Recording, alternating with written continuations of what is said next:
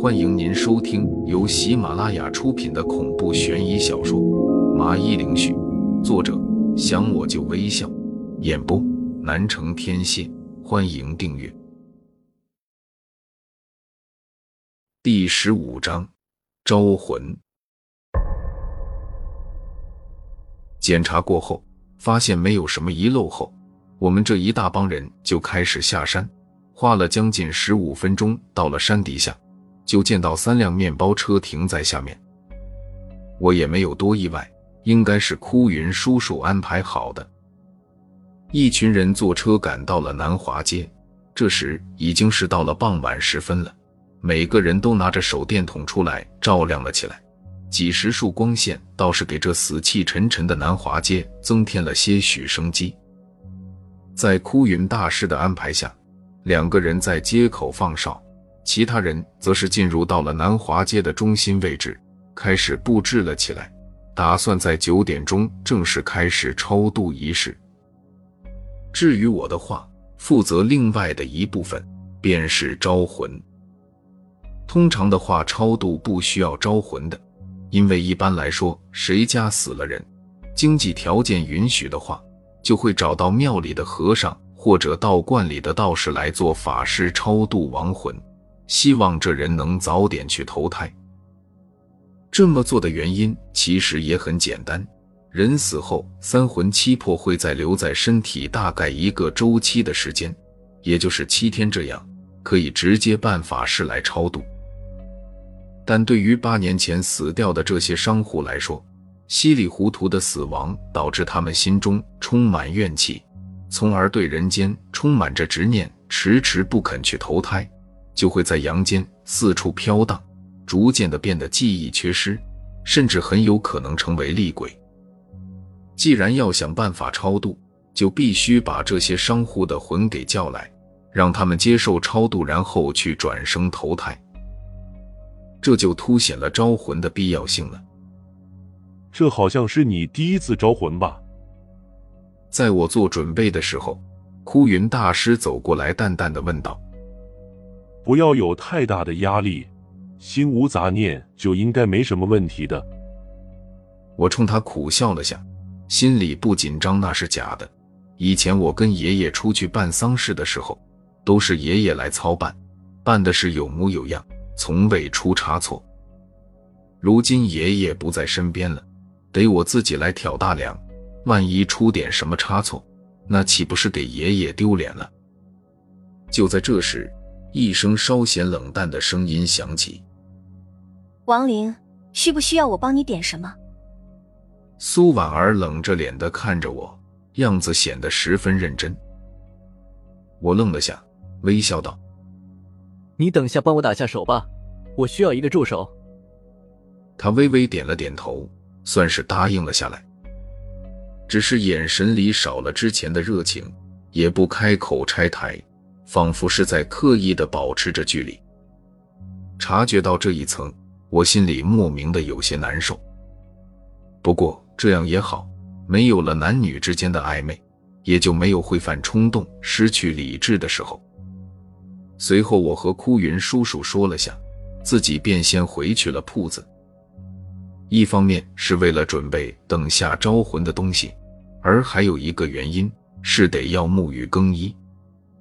其实我也不懂为什么要做类似招魂这样仪式之前必须要沐浴更衣，不过这是祖先流传下来的规矩，照做准是没错的。关上卷帘门，我就来水龙头这边，正要脱衣服，就感觉到了有人在盯着自己，猛然的回头一看，就见到了黑着脸的苏婉儿。我摇了摇头，反应过来。这应该不是苏婉儿，而是苏霓裳。你，你有什么事情吗？我眉头一皱的问道。苏霓裳一脸严肃的看着我，质问道：“你让婉儿不高兴了？”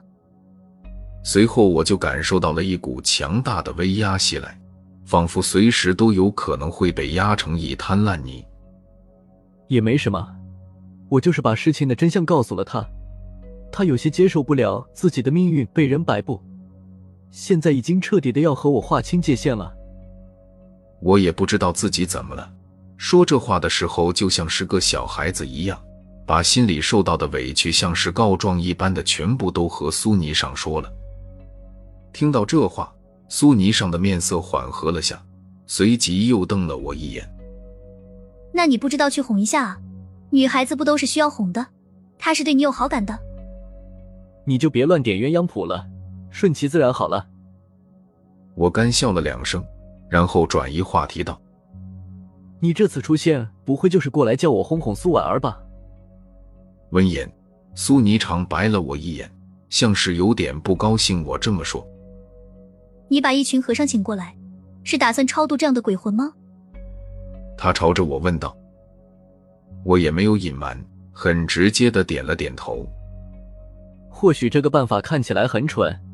但我想着那些商户莫名的被抹杀，总有人得为他们做点什么，即便到最后没法阻止这鬼门形成，那也算是做件好事。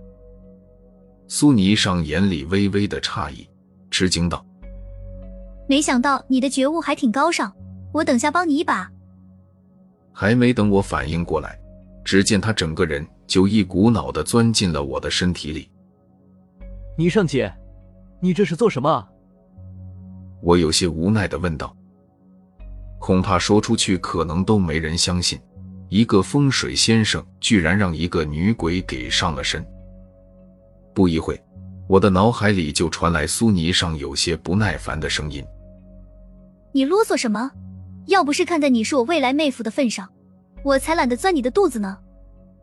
再说，你这个木头根本不懂女孩子的心思，有的时候我还能帮你缓解一下尴尬，让你和婉儿重新和好如初。”再废话，我就把你的肠子给打个结，让你疼得哭爹喊娘。我最后我不得不屈服在他的威严之下，不因为别的，就是我能感觉到自己的实力压根比不过他。翻脸的话，下场最惨的人肯定是我。无奈之下，只能保持着这个状态洗了澡，然后从行李箱里拿出了爷爷留给我的道袍，穿上之后。我心里默默的念道：“爷爷，希望灵儿不会给你丢人。”深呼吸了一口气，调整了下状态。我正要出去的时候，就忽然的想到刚才的事情，皱眉道：“霓裳姐，你刚才说的意思是你打算在这里待上一段时间？难道地府的事你不管了吗？”好久才传来他不耐烦的声音。我的事情可大可小，有人可以帮管的。我休个假难道不行吗？休假？莫非您在地府也有五险一金和年假？我调侃了句，却没有想到很快肚子便疼了起来，一下子就知道是他搞的鬼，连忙求饶道：“姐姐啊，你就别折腾我了，我错了还不行吗？”说完，疼痛才消失了。从铺子里出来后，我就见到外面已经变得明亮了不少。只见中心的位置两边已经摆放了十二根手腕粗细的红蜡烛，地上已经是放着二十几个蒲团，每个面前都放着一个木鱼。见我来了，众人都纷纷的望了过来。当看到我身上的道袍威风凛凛，他们眼里充满了对我的吃惊。不错。你穿上这一身，有你爷爷王老四的几分风采了。枯云叔叔冲我欣慰的点了点头，我淡淡的笑了笑，然后就回道：“时间也差不多了，咱们准备一下就开始吧。”说完，我看向了旁边眼神有些复杂的苏婉儿，温柔的嘱咐道：“待会开始的时候，我会念第一个人的名字，当我念完招魂咒的时候。”你拿着这个招魂铃摇三下，每一个人都是这样。苏婉儿从我手上接过去了招魂铃，点头表示自己知道了。她似乎想和我说点什么，但最后还是没说出口，面色平静的站到了一边。我叹了口气，就望见枯云叔叔已经领着大家坐在了蒲团上，一副蓄势待发的样子。见状，我便不再犹豫。拿出了香炉，在上面点了三根香，真诚的拜了拜，然后双眼闪烁着一道金光，双手迅速的结印。吾至东方起，弟子出门去，黑夜夜叉鬼，神水吞下去，万物化成水。太上老君快显灵，急急如律令。念完招魂咒之后，我清了清嗓子，朗声道：“王建国，王建国，王建国。”随后，我给了苏婉儿一个眼神，她随即就开始摇起了招魂铃。三声过后，戛然而止。我观察着四周，一点动静都没有，心想：不应该啊。难道是自己的功力还不够？就在我搞不清楚哪里出了问题的时候，突然周围莫名的刮起了风。